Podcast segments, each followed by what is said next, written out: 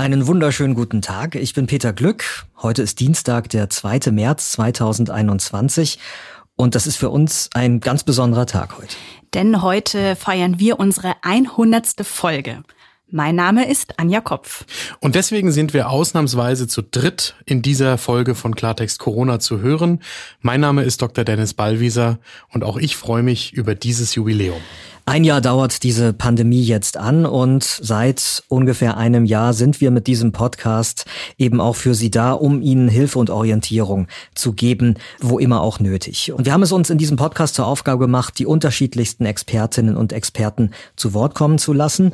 Und äh, da sind wirklich einige sehr interessante Gespräche gewesen im Laufe dieses Jahres. Professor Dr. Frank Ulrich, Montgomery. Es sind ja immer mehr Forderungen zu hören, die momentan herrschenden Einschränkungen zu lockern. Was halten Sie denn davon? Ich halte das im Kern für nachvollziehbar. Das Schlimmste, was uns passieren könnte, wäre, dass wir nach der Öffnung dann ein noch größeres Problem hätten als vorher. Frau Professorin Addo, Sie selbst forschen mit an einem Impfstoff. Können Sie uns zum Stand der Forschung etwas sagen? So schnell wie diese Impfstoffentwicklung bisher vorangeschritten ist, gab das das eigentlich noch nicht. An welcher Stelle im Krankheitsverlauf von Covid-19 denkt man dann an dieses Medikament? Je früher, desto besser. Frau Bundenbach, einen schönen guten Tag. Guten Tag. Professor Bandelow, vielen Dank, dass Sie sich die Zeit für ein Gespräch nehmen. Guten Tag. Professor Gerd Gläske von der Uni Bremen, einen schönen guten Tag. Ja, guten Tag, Herr Glück. Dr. Moritz, Sie haben ja untersucht, wie Veranstaltungen in Hallen auch während der Pandemie durchgeführt werden können. Und während dieser einzelnen Szenarien haben wir immer 60 Minuten Einlasszeit gehabt. Das heißt, da sind immer alle wieder rausgegangen aus der Halle, haben sich wieder neu angestellt am Einlass, sind dann wieder rein. Dr. Nathalie Grams, danke, dass Sie sich heute Zeit nehmen für dieses Gespräch. Hallo, ich freue mich sehr. Und in solchen Notsituationen wünscht man sich natürlich eine schnelle Lösung. Frau Bentele, ich grüße Sie. Hallo, guten Tag. Wie kann man Menschen mit geistiger Behinderung beispielsweise die Lage erklären? Da, glaube ich, ist schon sehr viel Einfühlungsvermögen und vor allem auch eine Erklärung nötig, die eben auch verständlich ist. Frau Käsmann, vielen Dank, dass Sie sich die Zeit nehmen, mit uns heute zu sprechen. Wie können wir denn nun in diesen besonderen Tagen Gemeinschaft verstehen? Haben Sie da einen Vorschlag für uns? Wir können uns nicht in den Arm nehmen, aber das heißt nicht, dass wir uns sozial distanzieren. Und niemand, der allein ist, muss einsam sein. Klartext Corona. Ein Podcast von gesundheithören.de und der Apothekenumschau. Ich glaube, da hört man wirklich, welche Bandbreite wir hier in diesem Podcast ähm, abgedeckt haben und natürlich auch weiterhin abdecken wollen. Die zweite Säule dieses Podcasts, das ist natürlich, ähm, dass unsere Hörerinnen und Hörer uns jederzeit schreiben können unter redaktion.gesundheithören.de und dich Dennis ja immer da haben. Du bist Chefredakteur der Apothekenumschau. Du bist aber auch Arzt und hast dann natürlich die erforderliche Expertise, beziehungsweise kannst dir Themen einfach sehr schnell dann auch nochmal drauf schaffen, weil das war ja schon Thema in diesem Jahr, dass ähm, sich alles schnell entwickelt, sich alles immer wieder verändert und da war es sehr gut, dich hier halt immer im Studio zu haben. Es war ja auch was Besonderes, dass wir tatsächlich von Tag zu Tag immer nachschauen mussten, was sich wieder geändert hat. Es ist zwar im Journalismus immer so, dass man sich auf neue Situationen einstellen muss und das dann wirklich verständlich erklären sollte, aber es ist im Medizin- und Wissenschaftsjournalismus schon etwas Besonderes in dieser Pandemie, in welcher Geschwindigkeit wir Neuigkeiten verarbeiten. Und wie wir hier im Team in unserer täglichen Arbeit ähm, für diesen Podcast das letzte Jahr erlebt haben, was für uns Highlights waren, wo wir wirklich Dinge gelernt haben, äh, laufend, ähm, während wir diesen Podcast gemacht haben. Das schauen wir uns im hinteren Teil ähm, dieser Folge nochmal ganz genau an. Aber jetzt im ersten Teil haben wir erstmal unser Interview und wir freuen uns schon sehr, Eckhard von Hirschhausen hier begrüßen zu dürfen, weswegen vielleicht auch die ein oder anderen auch eingeschaltet haben. Genau, und Eckhard von Hirschhausen muss man eigentlich wirklich nicht mehr vorstellen. Er ist fast so bekannt wie die Apothekenumschau in Deutschland. Und wir freuen uns, dass er mit uns diese Folge 100 feiert. Trotzdem würde ich noch mal ganz kurz Eckhard von Hirschhausen vorstellen, der eben Arzt ist, Wissenschaftsjournalist und der Gründer der Stiftung Gesunde Erde, gesunder Mensch. Und viele werden ihn auch aus dem Fernsehen kennen, zum Beispiel aus der Sendung Hirschhausens Quiz des Menschen. Genau, und was Eckert von Hirschhausen ja wirklich äh, schon sehr lange einfach sehr, sehr gut macht, das ist, dass er medizinische Fragen humorvoll erklärt und so vor allen Dingen, dass sie äh, eben jeder versteht. Und da ist ganz klar auch die Überschneidung halt mit unserem Podcast hier, weil das war von Anfang an unser Anliegen, ähm, dass wir mit diesem Podcast die Dinge so erklären, dass sie jeder versteht. Außerdem hat Eckert jetzt im vergangenen total verrückten Corona-Jahr auch als Proband an einer Impfstudie teilgenommen gehabt. Also hat sich ausführlich mit dem Thema Impfen beschäftigt und deswegen wollen wir das auch thematisieren gleich im Gespräch und den Fragen, warum er sich entschieden hat, damit zu machen und wie er insgesamt die momentane Situation rund ums Impfen bewertet. Wir werden jetzt übrigens entgegen der äh, Geflogenheiten in diesem Podcast ähm, mit unseren Gesprächspartnern Eckart von Hirschhausen duzen. Ähm, das liegt einfach daran, dass wir uns schon mal begegnet sind, persönlich, da auch zum Du übergegangen sind und natürlich ähm, duzen wir uns deswegen auch hier heute. Hallo Eckart an der Stelle einfach mal. hallo Peter, hallo Anja. Zum Einstieg interessiert mich tatsächlich erstmal brennend, ähm, wann bei dir eigentlich so ungefähr vor einem Jahr der Punkt war, wo du echt geschnallt hast, was hier äh, gerade los ist. Also wann hast du gemerkt, okay, da, äh, da ist was im Gange, das ist eine echte Krise. Bei eurer Vorstellung habt ihr ja ein bisschen was äh, über mein Fernsehengagement oder auch meine Bücher gesagt. Äh, was viele nicht wissen, ist, dass ich in erster Linie ein Live-Künstler bin. Ich äh, trete auf. Teile von eurer Redaktion waren auch schon bei mir in München beim Zirkus Krone. Das ist eigentlich da, wo ich ähm, äh, seit äh, über 20 Jahren mein Herzblut habe, nämlich äh, auf der Bühne medizinische Dinge mit Humor, mit Live-Publikum zu vermitteln. Und da war tatsächlich der erste Einschnitt, dass ich merkte, es ist ernst, als von einem Tag auf den anderen die Tour abgesagt werden musste. Und äh, das ist ja auch ein Thema, was ein bisschen untergegangen ist im letzten Jahr, wie sehr der Kulturbereich leidet Viele reden über Gastronomie, zu Recht auch über Schulen und, und äh, die ganze Frage, wie es den Kindern auch in der Pandemie geht. Aber ähm, dass wir einen der großen Wirtschaftszweige dieses Landes von einem Tag auf den anderen lahmgelegt haben, äh, ist ja nicht nur für viele, die da arbeiten, tragisch, sondern auch für das, was der Gesellschaft dadurch fehlt, nämlich mhm. positive Gemeinschaftserlebnisse.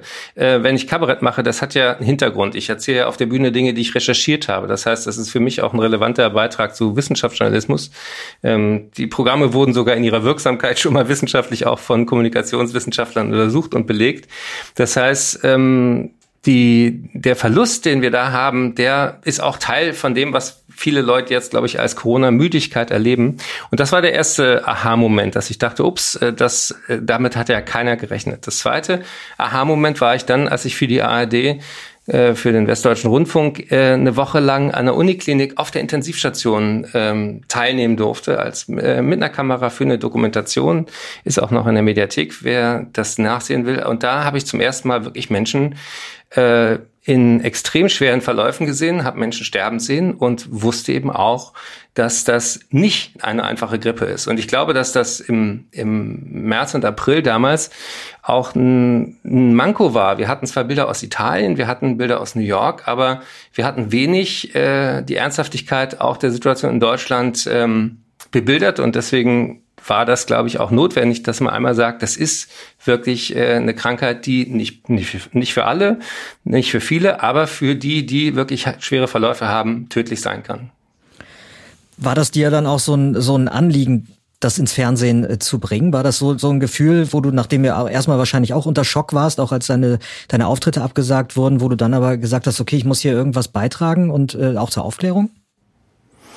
Ja, ich ähm, habe ja Medizin studiert, aber eben auch Wissenschaftsjournalismus. Und ähm, ich habe als Arzt in der Uniklinik sehr schnell gemerkt, dass ganz viel von dem, was man weiß, einfach nie in die Anwendung kommt. Und das äh, war ein treibender Grund, warum ich dachte, es braucht kreativere Wege der Wissensvermittlung, die emotionaler sind, die anschaulicher sind, die lebendiger sind, die interaktiv sind.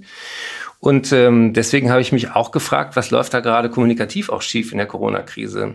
Und das ist äh, ja auch euer Anliegen. Und deswegen, äh, bevor wir weiter einsteigen, erstmal Gratulation, Gratulation zu 100 Podcasts zu diesem Thema.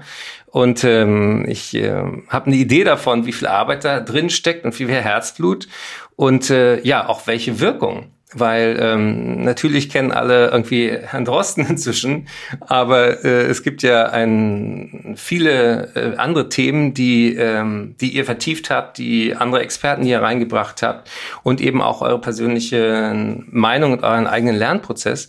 Und das ist eben genau ein sehr zeitgemäßer Weg, äh, Wissen zu vermitteln, sozusagen äh, aus dem Hirn übers Herz ins Ohr bei den Zuhörern. Und dafür erstmal, äh, äh wenn wir in einem Raum säßen, würde ich euch jetzt auf die Schulter klopfen. Danke, danke. Und natürlich auch Dennis, der ja auch Miturheber ist von dem Ganzen. Danke. Du weißt ja, wie das äh, abläuft und du hast selber, hast du eben schon gesagt, eine Vorstellung davon. Da wissen wir, glaube ich, alle, was da an Arbeit drinsteckt. Aber das ist auch Motivation für die nächsten 100 Folgen. Na und ähm, auch, äh, weil ja die Apothekenumschau als Marke dahinter steckt. Ich habe ähm, ne, kenne Dennis noch aus anderen wissenschaftsjournalistischen ähm, Konferenzen und so weiter. Und ich weiß eben auch, dass ihr die Evidenz sehr hoch haltet und auch die Trennung von von Werbung und von redaktionellen Inhalten. Und auch das ist etwas, was rar geworden ist, äh, weil viele Verlage extrem unter Druck sind, lassen sich dann auf sehr zwielichte Deals ein mit irgendwelchen Anzeigenkunden, dass man dann doch irgendwie noch einen redaktionellen Inhalt hinterher schiebt und, und, und. Und für mich ist der Kern auch der Corona-Krise auch eine Vertrauenskrise in Institutionen, in öffentlich-rechtliche, in äh, Regierungen, in Gesundheitsorganisationen, sei es die WHO oder sei es auch äh, die Gesundheitsämter vor Ort. Mhm. Und deswegen nochmal an der Stelle ein Hoch auf alle, die auch aus der Not heraus erfinderisch geworden sind und neue Formen der Vermittlung gefunden und etabliert haben. Ja, wirklich ganz herzlichen Dank. Das Kompliment äh, nehmen wir natürlich gerne an und fühlen uns geehrt. Ähm, und tatsächlich, du hast recht, es ist natürlich so, hier im Haus uns das zum einen ist diese klare Trennung von Redaktion und Werbung ist uns wirklich heilig.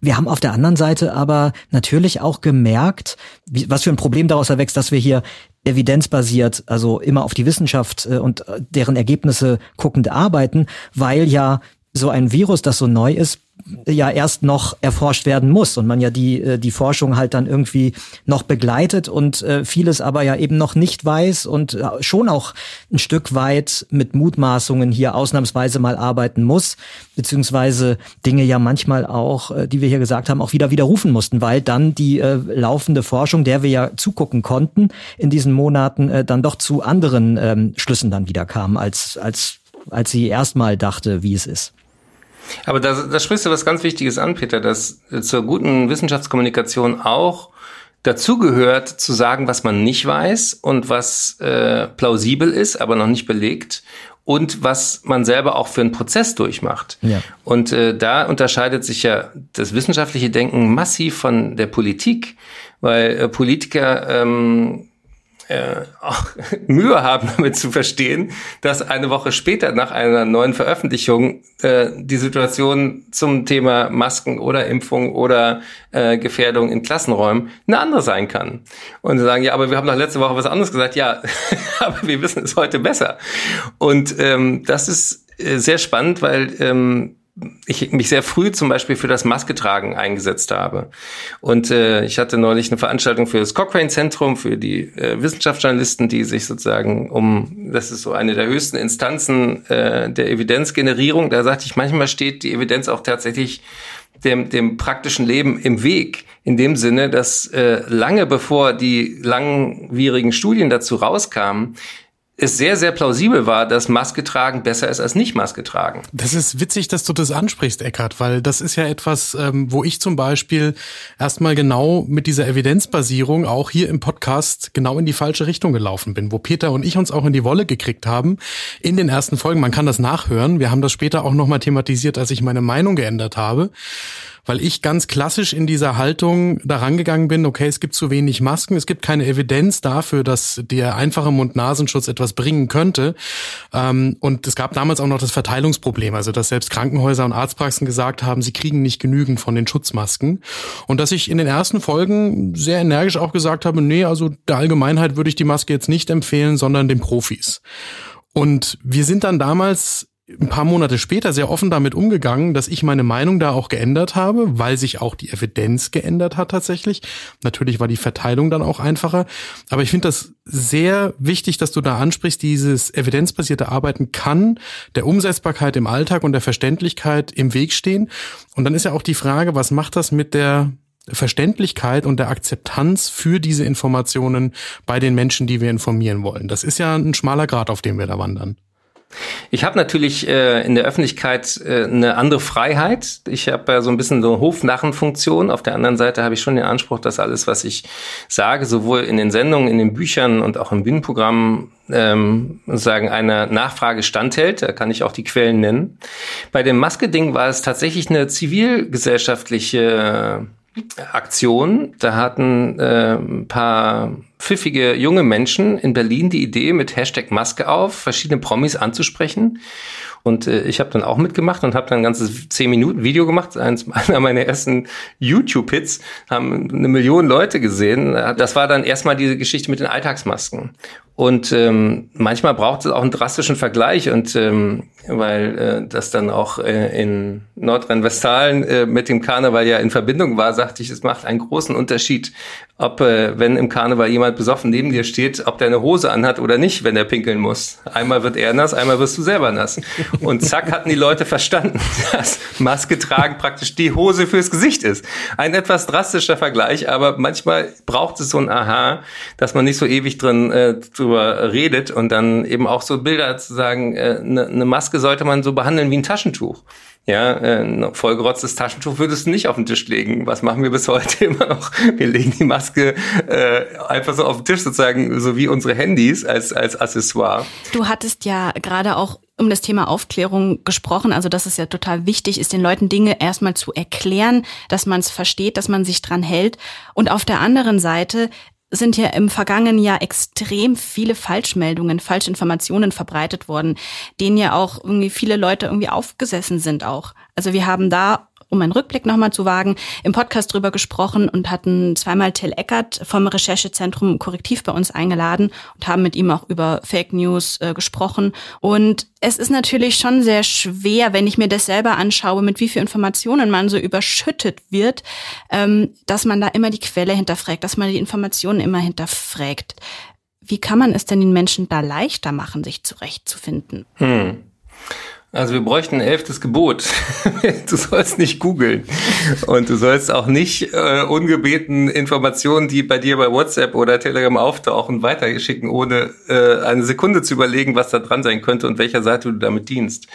Das ist tatsächlich so, so wie wir uns eine Hygienemaßnahme ähm, wie Hände waschen äh, und Maske tragen und Abstand halten angewöhnt haben, sollten wir auch im Informationsaustausch ähnliche Hygienestandards für selbstverständlich etablieren. Das heißt zum Beispiel, trag nicht bei zur Verwirrung und zum Bullshit, sondern wenn du was kriegst, wo du denkst, hm, könnte das denn ähm, fake sein, geh doch bitte auf Seiten, die sich genau darum kümmern. Das ist zum Beispiel korrektiv. Äh, bin ich auch Mitglied, das ist ja so ein Crowdfunding-Projekt, äh, finde ich eine super Sache.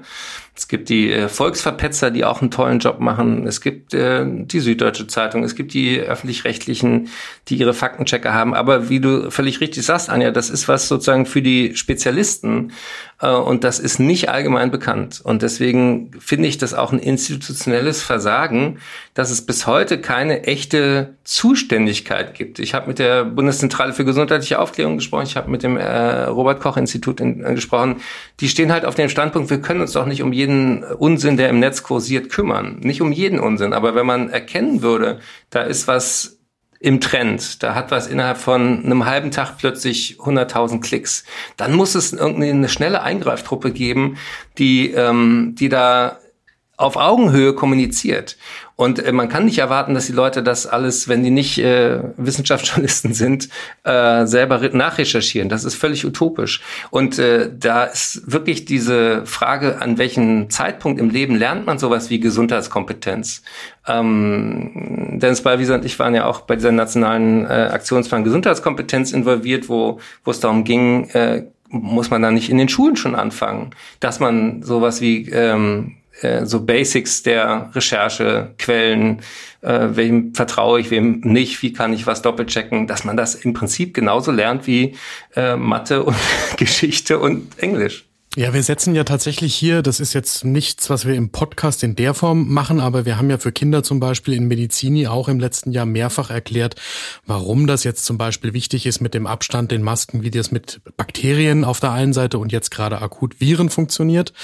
Und ganz ehrlich, wir versuchen ja auch im Podcast normalerweise so zu sprechen, dass wir hoffen, dass es möglichst viele Menschen verstehen können, auch über den Tag hinaus. Stimmt, Medizin ist ja auch von euch. Das habe ich als Kind auch geliebt.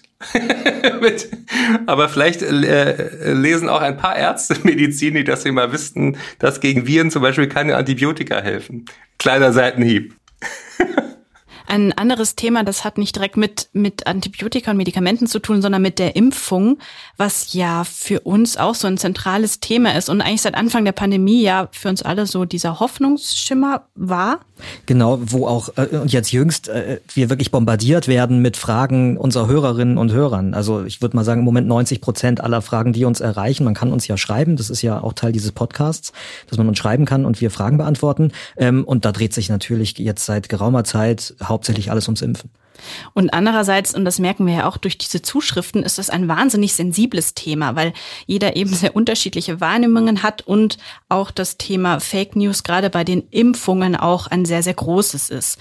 Hast du denn Verständnis für die Menschen, die so einer Impfung skeptisch gegenüberstehen? Ja, das, das ähm, ist ein großes Kommunikationsdefizit. Und ähm, da, genau deswegen habe ich auch jetzt äh, im die zweite Doku, nachdem ich einmal auf der Intensivstation war, bei der ersten Welle, jetzt in der zweiten Welle diese äh, Hirschhausen als Impfband-Doku äh, gemacht. Warum? Weil ich ähm, mal erklären wollte, wie viel Detailliebe, wie viel akribisches Forschen und eben auch äh, ja, Methodik da reingeht, bevor man überhaupt einen Impfstoff zulässt in Deutschland. Und ähm, da habe ich selber total viel gelernt. Ich habe, ähm, ich wurde eben Proband Nummer 20 und äh, habe erstmal äh, alle Stadien durchgemacht, die jeder andere Proband auch durchmacht, mit Voruntersuchung und Aufklärung und dann eben zweimal Peaks. Und äh, zum Beispiel wissen viele Leute nicht, warum es eine, eine Kontrollgruppe braucht, warum es eine Placebo-Spritze äh, braucht, damit man weiß, welcher Umstand, welche Nebenwirkungen beispielsweise sind einfach nur aufgrund der Prozedur und welche sind tatsächlich äh, mit dem Impfstoff assoziiert. Ich habe übrigens in Vorbereitung auch unserer Folge äh, mir das äh, gerade vorgestern nochmal angeschaut in der Mediathek. Finde das äh, sehr gut gemacht im Übrigen. Ähm, mich würde aber interessieren, ich weiß nicht, ob du da aus dem Nähkästchen plaudern magst. Ähm, du sagst ja äh, in dieser Sendung, dass du wirklich erstmal selbst nachdenken musstest, ob du da jetzt mitmachen möchtest. Ähm, ist das, ist das wirklich so gewesen? Weil mit deinem Hintergrundwissen ähm, musstest du wirklich zögern oder war dir eigentlich klar, dass du das machen möchtest? Ähm, ich habe das gemacht, weil mir klar wurde, ähm, die zugelassenen Impfstoffe werden überhaupt nicht reichen. Und das sieht man ja jetzt auch. Wir brauchen händedringend neue. Wir brauchen auch Weiterentwicklung auf dem Gebiet. Und natürlich ist es äh, sicherer, etwas zu nehmen, was schon an einer Million Leute getestet wurde, als etwas, was eben nur an ein paar tausend Leuten getestet wurde. Aber ich habe zum Beispiel auch was gelernt über ähm, die über das Framing, wie man heute sagt, über die Wortwahl und über den Kontext, in dem man äh, über Langzeitschäden redet. Weil ich dachte auch, hm, da kriegst du irgendwas Ungetestetes sozusagen in den Oberarm und wer weiß, was du dir damit einhandelst. Und dann habe ich mal in der Geschichte der, der äh, Impfstoffforschung geguckt, es gibt keinen Langzeitschaden, der plötzlich aus dem Nix aufgetaucht ist. Der längste Abstand zwischen der Impfung und dem Schaden waren äh, mal vier Monate. Das heißt aber, dass äh, was man mit Langzeitschaden bezeichnet, ist nicht irgendwas, was nach zehn Jahren aus dem Nichts plötzlich auftaucht, sondern etwas, was mit der Impfung zusammen auftaucht und dann eben nicht mehr weggeht. Das ist ein Langzeitschaden. Und solche Dinge ähm, dachte ich auch, warum äh, ist das zum Beispiel nicht viel klarer, auch sprachlich sortiert? Ähm, anderes Beispiel ist, äh, eine Impfreaktion ist keine Nebenwirkung. Also äh, wenn man sich zwei Tage matschig fühlt nach einer Impfung, dann ist das ja genau das, was man will, dass das Impf, äh, Impfen wirkt, dass das Immunsystem da sich damit beschäftigt mit dem mit dem Abbild sozusagen des Erregers und dass man da ein bisschen Fieber kriegt und Kopfweh und ähm, vielleicht auch zwei Tage aus dem Verkehr muss. Das ist ja sozusagen der Preis, den wir zahlen dafür, dass wir danach, wenn der Erreger nochmal kommt, ihn schon kennen. Und äh, das zum Beispiel ging auch durcheinander, wenn die Leute sagen, ja, der, der hat so, so viel Nebenwirkungen, muss man unterscheiden zwischen dem, was sozusagen die Reaktion des Körpers ist und dem, was eben tatsächlich unerwünscht ist. Und solche Sachen wundere ich mich, warum man da nicht viel akribischer ist. Weißt du denn, ob du in der Kontrollgruppe warst oder ob du tatsächlich den Impfstoff bekommen hast und immun bist? Ich habe mich jetzt äh, die äh, vier Wochen nach der Sendung tatsächlich entblinden lassen, weil ah. sonst äh, hätte, hätte ich ständig weiter zur, ähm, zu Nachkontrollen gemusst. Und ich hatte es schon im Blut, wollte ich sagen, aber ich hatte schon gedacht, ich war tatsächlich durch Zufall in der Placebo-Gruppe. Kannst du noch mal kurz erklären, das mit dem Entblinden, ähm, was das heißt? Wenn man ähm, wissen will, ob was wirkt oder nicht, muss man wissen, dass Menschen äh, zu vielen Gefühlen und Reaktionen ihres Körpers in der Lage sind, allein dadurch, dass sie was Bestimmtes erwarten. Und das ist sozusagen das, was man positiv nutzen kann, ähm, aber eben auch was bei Medikamentenstudien mit sehr viel Akribie herausgerechnet werden muss, nämlich das, was man sozusagen Placebo nennt. Placebo heißt, ich werde gefallen, das heißt, positive Erwartungen machen positive Effekte, Umgekehrt negative Erwartungen machen negative Effekte. Mhm. Und äh, deswegen braucht es äh, eine Kontrollgruppe und es braucht auch eine Menge an Leuten und es braucht auch eine Menge an Zeit. Warum? Weil du ja, äh, nachdem die Hälfte der Probanden geimpft wurde und die andere Hälfte nicht, sehen willst, also die wurden scheinbar geimpft, die sind die Kontrollgruppe, ob die in der Kontrollgruppe sich häufiger anstecken als die tatsächlich Geimpften. Das erwartet man ja und das versucht man auch zu belegen. Und dann kommen eben auch diese Zahlen von ist zu 70 Prozent oder zu 90 Prozent wirksam. Die kommen genau aus so einem Vergleich. Sag mal, Eckart, was mich auch echt noch brennend interessieren würde, ähm, hast du eigentlich Menschen im Bekannten oder sogar im Verwandtenkreis, die äh, impfskeptisch sind, die sagen, ich, ich lasse mich nicht impfen? Ähm, nee, habe ich nicht. Äh, doch, Fällt mir gerade ein.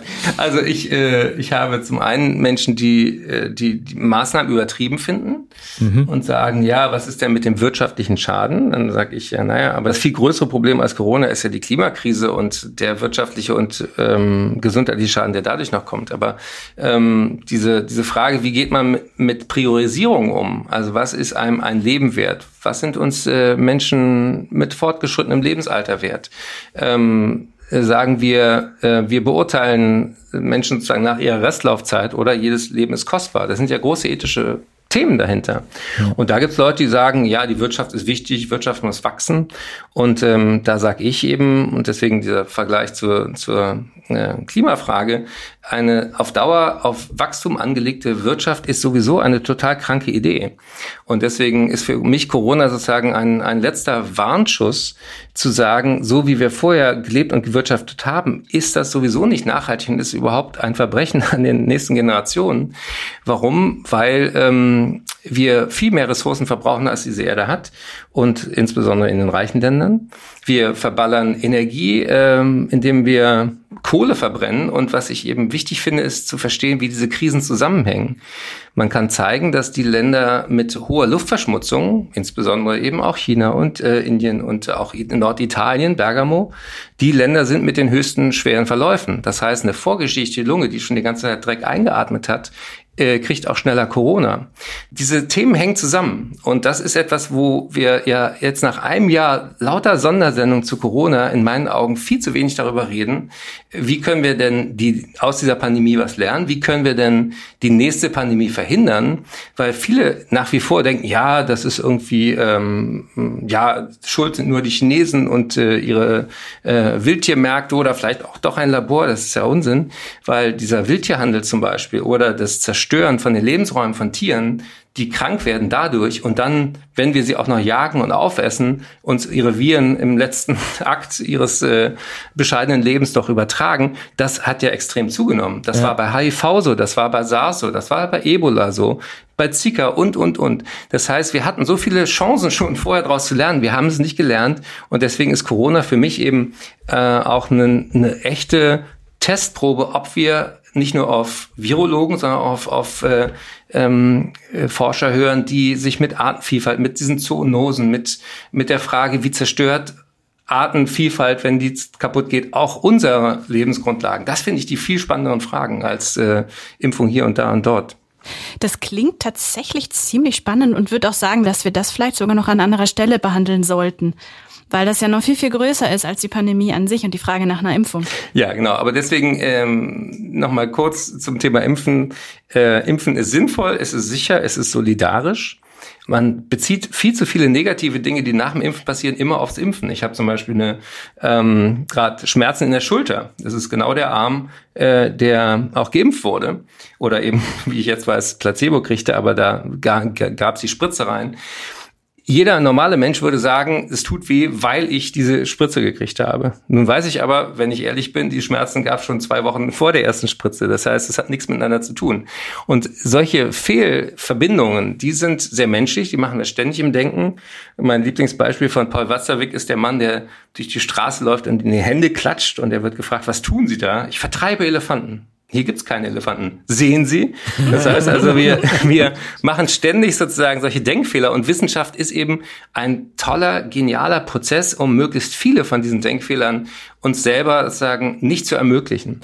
Im Kleinen will ich trotzdem nochmal nachhaken. Wenn, wenn du jetzt Menschen oder auch als Tipp für andere, die vielleicht Menschen im Bekannten- und Verwandtenkreis haben, mhm. ähm, ansprichst, wie hast du, weil nur mit einem Witz glaube ich, überzeugt man halt leider dann doch keinen, der, der da skeptisch ist. Genau. Also was, was ist denn da ein guter Umgang damit, wenn, wenn man, wie du, ja vom Impfen überzeugt ist? Ähm, die wirklich harten ideologischen Impfgegner sind ähm, wenige. Das sind ähm, ein paar Prozent, die können wir auf gut Deutsch auch mal in Ruhe lassen. Die werden wir auch nicht erreichen und ähm, die wollen es auch nicht anders wissen. Ähm, viel interessanter sind alle Menschen, die Zweifel haben. Und äh, da lohnt es sich auch ins Gespräch zu gehen. Da lohnt es sich zu fragen, aus welcher Quelle hast du die Informationen? Ähm, wieso kann, äh, bist du dir sicher, dass das stimmt? Ähm, und vor allen Dingen auch die Frage, ähm, wenn du, welche Konsequenzen hat das? Also um eine gute medizinische Entscheidung zu treffen, egal ob das eine Knieoperation ist oder die Einnahme von einem Medikament oder eine Impfung, muss man ja drei Dinge beherzigen. Das eine ist, ich muss wissen, was ist die Wirkung, was ist der Nutzen. Das zweite ist, was ist das Risiko, was ist der Preis, den ich dafür zahle. Und das dritte ist, was passiert, wenn ich nichts tue. Und äh, wie wir wissen, bei vielen Operationen ist nichts tun und abwarten auch eine sehr, sehr gute Entscheidung. Aber beim Impfen nicht. Warum? Langfristig werden wir alle irgendwie entweder geimpft oder wir kriegen die Krankheit und äh, dann haben wir zwei Möglichkeiten. Wir haben einen schweren Verlauf und können daran sterben oder wir haben einen leichten Verlauf und sind danach auch für eine bestimmte Zeit zumindest immun. Ähm, so viele andere Optionen haben wir nicht langfristig. Und deswegen ist das, äh, was viele Leute sagen, ja, ich will erstmal abwarten, wie die Impfung bei anderen funktioniert und dann entscheide ich mich, das ist falsch. Weil erstens gibt es wenig äh, Medikamente, die so gut getestet sind wie die Impfungen. Es ist auch noch nie an, in so schneller Zeit an so vielen Menschen etwas ausprobiert worden. Und es haben ja weltweit ähm, Menschen ein paar allergische Reaktionen gehabt, aber auf die Zahl der Menschen, die äh, die Impfung gut vertragen haben, ist das wirklich sehr, sehr wenig und ist ja auch alles beherrschbar. Und auch zum Beispiel bei AstraZeneca muss man ja sagen, unter AstraZeneca gab es auch keine schweren Verläufe, keine Todesfälle. Ähm, deswegen reden wir oft über, über Randerscheinungen und vergessen das Big Picture. Und das zum Big Picture gehört auch, ich bin ja auch aktiv im Kontext von globaler Gesundheit, dass es eben nicht nur ein deutsches oder europäisches Thema ist, sondern es ist eine Pandemie. Das heißt, wir werden erst äh, wirklich Corona besiegt haben, wenn 75 Prozent der Weltbevölkerung damit durch sind. So, lieber Eckert, ähm, jetzt haben wir einen ganz schön weiten Bogen bespannt vom von Corona, der Wissenschaftskommunikation, der Aufklärung hin tatsächlich zur Impfung. Und wir danken dir vielmals für deine Zeit, für deine Antworten und das war's wir freuen, schon? Ja, das war's schon. Das war eine, das war ein schönes langes Gespräch. Die Zeit ist für uns wie verflogen. Es war nicht das letzte Gespräch mit dir, würde ich sagen. Ich also wollte gerade noch sagen, wir wollen dich eigentlich in, für Folge 200 jetzt gleich schon mal buchen, aber hoffen natürlich nicht, dass es zur Folge 200 kommen wird. Eckert von Hirschhausen, vielen Dank auch von mir, dass wir Folge 100 mit dir feiern durften. Danke euch. Bleib gesund. Und bis bald. Macht's gut. Ciao. Okay, wir haben es ja anfangs schon äh, angedroht. Wir wollen gerne ein bisschen äh, uns das vergangene Jahr jetzt noch ähm, ausführlich mal anschauen und mal gucken, was was wir eigentlich gelernt haben, was wir erfahren haben, wie es uns ergangen ist in diesem Jahr Pandemie und eben in diesem Jahr ähm, Begleitung der Pandemie durch diesen Podcast. Kurz auch nochmal zur Erklärung. Dennis und ich, wir sind ja erstmal zu zweit gestartet am Mikrofon hier und ich weiß noch, wie ich mich gefreut habe, als du, Anja, als du dann als Moderatorin hier äh, im Wechsel mit mir zu uns gestoßen bist. Genau, ich durfte dann so vom Hintergrund, ich habe redaktionell relativ viel schon gemacht gehabt, Experten auch ähm, zusammengesucht gehabt. Und das war für mich dann natürlich total spannend, dann vor dem Mikro mit den Interviewpartnerinnen und Interviewpartnern zu reden, weil das war natürlich noch viel, viel intensiver. Und natürlich machen wir aber diesen Podcast die 100 Folgen und darüber hinaus nicht zu dritt, wie wir hier zu hören sind, sondern wir haben zum Beispiel mit unserer Redakteurin Lena Gorelik im Hintergrund eine Kollegin, die uns bei der Recherche intensiv unterstützt und mit uns die Folgen auch vorbereitet. Und in jeder Folge davor, danach und mittendrin mit dabei Yves Seisler, unseren Tontechniker, ohne den hier nichts zu hören wäre. Und dann gibt es noch eine Besonderheit, die, glaube ich, auch diesen Podcast tatsächlich von anderen Angeboten unterscheidet. So wie alle anderen Inhalte auch, die zum Beispiel in der Apothekenumschau oder den anderen Magazinen, die man von uns kennt, erscheinen, wird alles, was wir hier online stellen und was Sie hören können, bevor wir es veröffentlichen, noch einmal von einem Kollegen aus der wissenschaftlichen Redaktion überprüft. Das heißt in dem Fall unser Kollege Dr. Andreas Baum, der ist Facharzt für innere Medizin und leitet diese medizinisch-wissenschaftliche Redaktion im Haus. Der hört sich wirklich jede Folge, bevor sie veröffentlicht wird, noch einmal an und weist uns dann auch darauf hin, falls wir da irgendwo im Eifer der Produktion eine Ungenauigkeit oder tatsächlich auch eine Unrichtigkeit hineingebracht hätten, damit sichergestellt ist, dass alle Informationen, die Sie von uns hören, auch stimmen. Dennis und ich haben ja damals ähm, angefangen, die ersten Folgen noch ähm, alleine zu machen. Weißt du noch, erinnerst du dich, Dennis, noch, wie das eigentlich passiert ist, ähm, dass wir dann gestartet sind?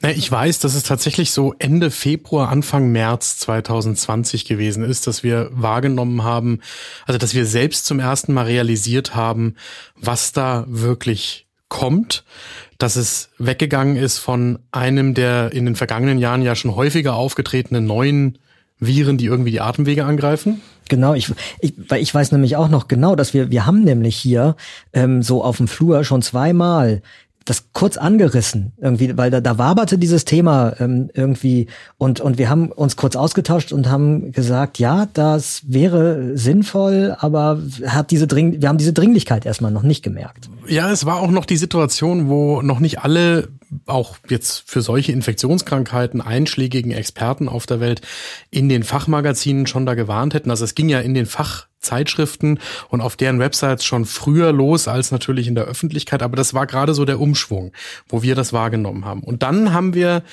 hat es uns relativ dramatisch schon auch ereilt, weil das war innerhalb von einer Woche, wo es von, naja, da kommt etwas mhm. zu, ne, das wird das dominierende Thema der nächsten Wochen und Monate sein. Und wo wir dann gesagt haben, okay, dann müssen wir jetzt die Informationen, die wir haben, so verständlich wie möglich, so schnell wie möglich und eben auch überprüft an unsere NutzerInnen bringen. Und uns war klar, dass da ein Audioangebot eben auch in Podcastform, das ist eigentlich das Ideale für eine solche Situation, weil ich äh, sehr viel schneller auf die Situation reagieren kann, wie sie sich entwickelt.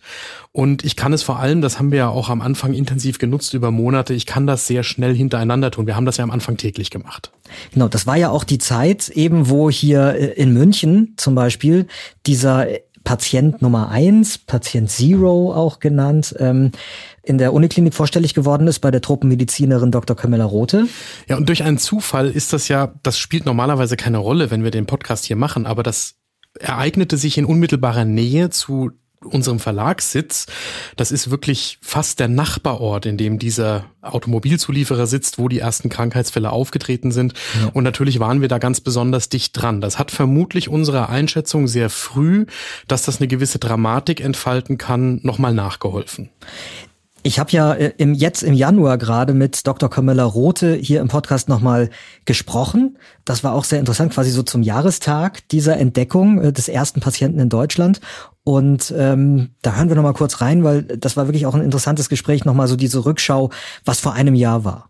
Das, weil das war ja quasi dieser erste Hinweis genau darauf, dass, ähm, dass man dieses Virus offensichtlich weitergeben kann, wenn man selbst eigentlich gar nicht sich krank fühlt. So. Richtig, ähm, genau. Da hat's ja offensichtlich bei Ihnen schon irgendwie auch Klick gemacht, oder? Richtig. Also ich, ich muss zugeben, als ich den Mann vor mir sitzen hatte, äh, hatte ich erst mal gedacht, na ja, das hätte auch ein Erkältungsvirus sein können. Ne? Damals im Januar das ist normalerweise der Gipfel mhm. der Influenza- und Erkältungssaison. Und äh, als ich dann auch noch hörte, dass diese Dame gar keine Beschwerden hatte, als sie da in äh, bei der Firma war, dachte ich, na ja, wird vielleicht was anderes sein ja, okay. und war umso überraschter, als ich dann abends angerufen wurde und man mir also sagte, dass der tatsächlich eine Coronavirus-Infektion hat. Mhm. Da haben dann wirklich die Alarmglocken geklingelt. Sag mal, Anja, wie war denn das für dich eigentlich? Also wann, wann hast du denn, wann war denn so dein Moment, wo du gemerkt hast, okay, jetzt wird's ernst? Ähm, ich erinnere mich noch relativ gut, dass eine Kollegin von mir das im Januar irgendwann gesagt hatte, hey, da ist doch in China dieses Virus gerade am Grassieren. Vielleicht sollten wir da irgendwie so einen Ratgebertext dazu schreiben. Und direkt ganz nahe zu mir kam das, weil sich tatsächlich Anfang März eine Freundin von mir im Südtirol Urlaub mit dem Coronavirus infiziert hat. Mhm. Und ähm, da war es anders als bei vielen anderen Menschen auf einmal für mich so nah und so gefährlich irgendwie. Und ähm, deswegen, ja, dann war es aktuell und wir haben dann natürlich sehr schnell ja auch mit dieser Berichterstattung hier angefangen und ähm, ja, seitdem begleitet Corona.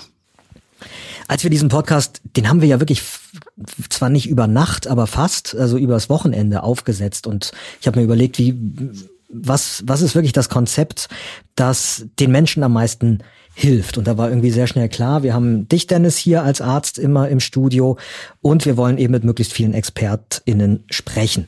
Und ganz spannend finde ich, dass wir ja auch verhältnismäßig früh im vergangenen April Marilyn Addo hier im Gespräch hatten, führende Infektiologin aus Hamburg, die sich zur Impfstoffentwicklung geäußert hat. Und da hat sie bei uns das gesagt. Diese Daten werden frühestens auch für diese frühen Impfstoffe äh, in der zweiten Jahreshälfte vorhanden sein und dann kann man die vielleicht im Anfang 2021 schon einsetzen. Also da hat sie eine Vorhersage getroffen, die sich ja wirklich so mehr oder weniger bewahrheitet hat. Wir haben ja die Erfahrung gemacht, dass die verschiedenen ExpertInnen, wenn wir immer nach der Grundlage gesucht haben, wo die auch die Expertise wirklich in dem Themengebiet haben, zu dem wir sie befragen, eigentlich die ganze Pandemie durch nicht so weit von dem, mhm. wie es dann gekommen ist, entfernt waren. Die Herausforderung für uns hier wissenschaftsjournalistisch war ja vor allem zu den Themengebieten, wo gerade die Fragen im Zentrum standen, die richtigen ExpertInnen vor das Mikrofon zu kriegen was ja an sich auch gar nicht so einfach war, weil durch diese Corona-Pandemie haben sich ja auch alle Journalistinnen und Journalisten, die nicht nur im Wissenschaftsbereich gearbeitet haben, ja auch die führenden Expertinnen und Experten gesucht. Und die waren ja auch dann teilweise einfach schwer ähm, hinter den Telefonhörer zu bekommen. Die waren dann ja auch äh, sehr gefragt. Das war ja auch oft genau dein Job, Anja. Ne? Also Lena Gorelik, unsere ähm, Redakteurin im Hintergrund und du, ihr habt ja genau diese Arbeit gemacht. Das ist ja das, was unsere Hörerinnen und Hörer überhaupt nicht mitkriegen. Wenn ich dann ein Gespräch geführt habe, wo eben dann so tolle Aussagen äh, fallen, dann, ähm, dann gab es eben ganz viel Vorarbeit genau. von euch, eben die, die richtigen Leute zu finden. Da war ich natürlich immer sehr dankbar, dass wir auch äh, so viele hochkarätige Leute hier immer zu Gast hatten. Richtig, also das war eine lange Recherche nach den richtigen Menschen, die eben auch exakt gut was dazu sagen können. Und was uns ja auch so wichtig ist, dass die Leute eben auch die Themen gut und verständlich erklären wollen. Also dass die einfach auch für jeden eine, eine Hilfe bieten und irgendwie auch alltagsrelevant sind und dass eben nicht nur medizinische Fachbegriffe fallen, sondern einfach auch dahin die Erklärung fällt. Und das war gar nicht so einfach jetzt während der Pandemie, wo eben die Nachfrage nach genau diesen Leuten, die das gut können, wahnsinnig hoch war. Ja, das ist ja etwas, was man beim Hören des Podcasts idealerweise eigentlich gar nicht merken soll. Dass das ja so losgeht, natürlich unterhalten wir uns über die Themen, die gerade in der Pandemie wichtig sind. Ein wichtiger Hinweis sind für uns die HörerInnen Fragen, die uns per E-Mail erreichen an redaktion.gesundheithören.de. Und dann kommt aber natürlich noch dazu, wir versuchen gemeinsam mit anderen KollegInnen in der Redaktion hier im Auge zu behalten, wer zu welchen Themen sich wissenschaftlich äußert, also durch Fachveröffentlichungen und wer auch äh, auf wissenschaftlichen Podien zum Beispiel jetzt natürlich im Moment alles digital da etwas in der Diskussion beiträgt. Jetzt hätte ich da noch mal eine Frage an dich, Peter, weil du ja vorhin schon erwähnt hattest, das Konzept wurde ganz schnell umgesetzt. Mhm. Ihr habt da ein Wochenende Zeit gehabt, um euch zu überlegen, was ist denn wichtig in diesem Podcast?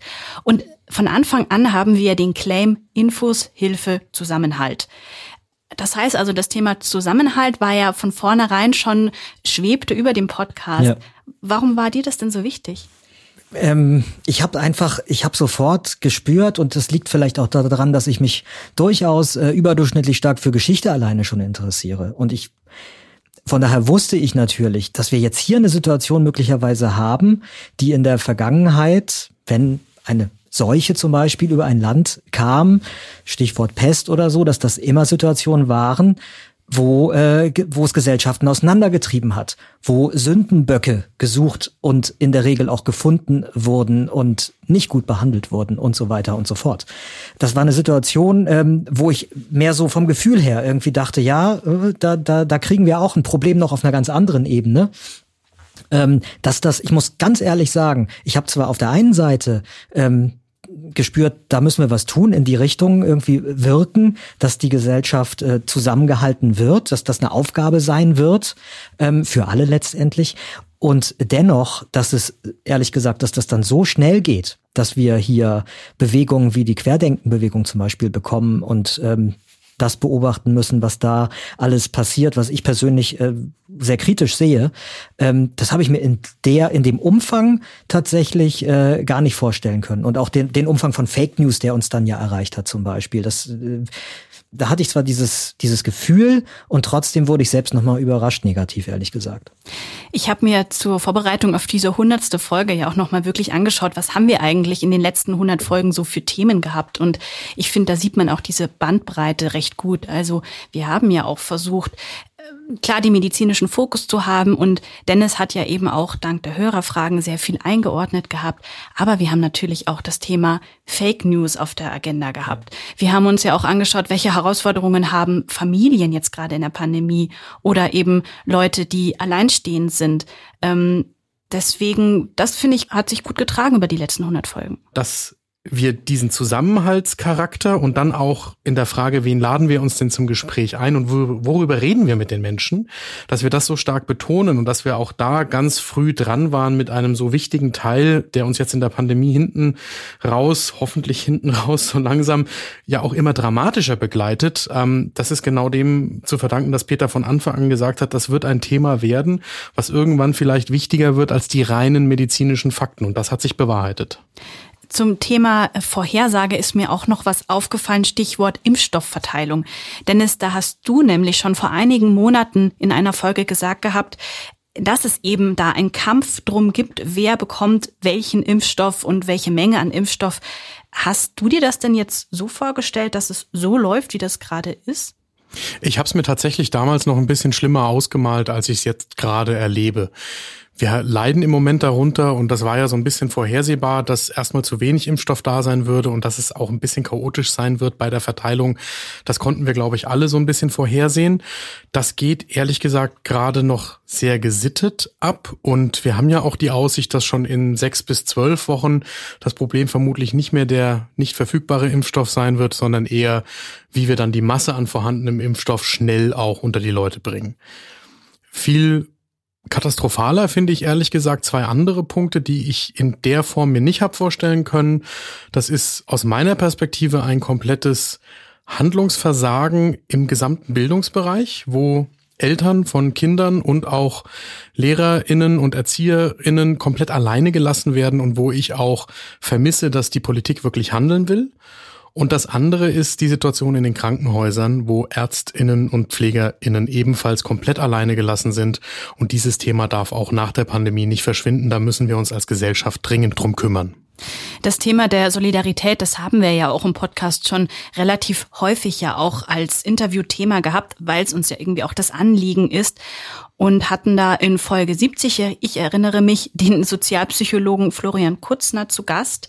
Und den hatten wir ja eben auch gefragt, warum wir uns teilweise nicht mehr solidarisch, gesamtgesellschaftlich solidarisch verhalten und eigentlich nur eher auf uns schauen. Und das Zitat, was wir jetzt rausgesucht haben, das trifft eigentlich auch ganz gut, was das Thema Impfung jetzt gerade angeht. Mit sinkender Bedrohungswahrnehmung dann nimmt auch meine Bereitschaft ab, meine eigenen Interessen hinter der der Allgemeinheit zurückzustellen. Und dann ist wieder die Frage, wie kann ich das aufrechterhalten? Ja, wie kann ich weiterhin Solidarität mhm. aufrechterhalten? Ne, da würde, da komme ich wieder ähm, auf ähm, dieses vertrauensvolle Miteinander. Ich muss einfach ganz klar sagen, guck mal, das, was ich verlange, das ist ein solidarischer Akt. Und das hat nichts mit dir zu tun. Und ähm, für die allermeisten ist das kein Selbstschutz, sondern es ist der Schutz aller und der Allgemeinheit. Ja, genau. Das ist ja wirklich auch spannend. Also ich erinnere mich noch sehr gut an dieses Gespräch mit Florian Kutzner. Das war für mich echt auch ein Highlight hier in diesen äh, ganzen Folgen Klartext Corona, ähm, weil er eben äh, sehr schön diese gesellschaftlichen Entwicklungen äh, beschrieben hat auch äh, gesagt hat, was man äh, möglicherweise tun kann, um da Dingen auch entgegenzuwirken, die gerade passieren ähm, und die eben nicht gut sind für uns als, als gesamte Gesellschaft. Ähm, es ging, wie du schon sagst, damals vor allen Dingen irgendwie um darum, dass die Leute keine Lust mehr hatten, die Maske zu tragen und dass die Einschränkungen halt auf den Keks gingen. Aber ähm, genau, das lässt sich genauso gut jetzt auf die Situation auch äh, übertragen mit den Impfungen, weil das eben auch, weil man impft sich nun mal nicht nur für sich selber, sondern auch für, für die anderen, für die Schwächeren in der Gesellschaft. Was wir ja auf jeden Fall versprechen können, also hier als Apothekenumschau und als Gesundheit hören, ist ja folgendes, dass wir mit äh, relevanten Informationen zum Thema Gesundheit eben auf jeden Fall auch in Zukunft aufwarten werden. Ähm, wir machen diesen Podcast natürlich weiter, solange es ihn braucht.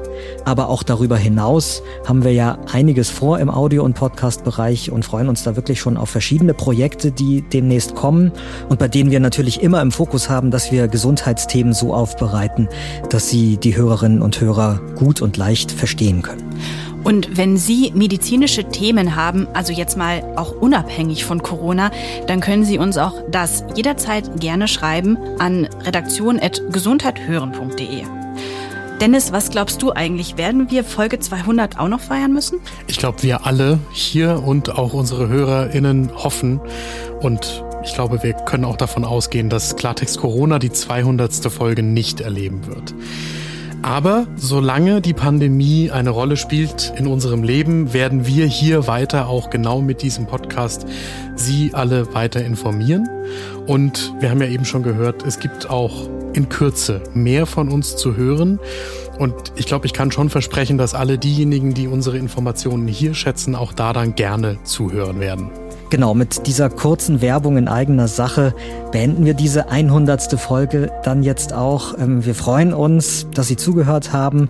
Wir freuen uns, wenn Sie uns weiterhin zuhören, uns vielleicht auch ein Abo dalassen und ähm, empfehlen Sie uns auch gerne Freunden und Familie weiter. Ich bin Peter Glück. Mein Name ist Anja Kopf. Und ich bin Dr. Dennis Ballwieser. Klartext Corona. Ein Podcast von gesundheithören.de und der Apothekenumschau.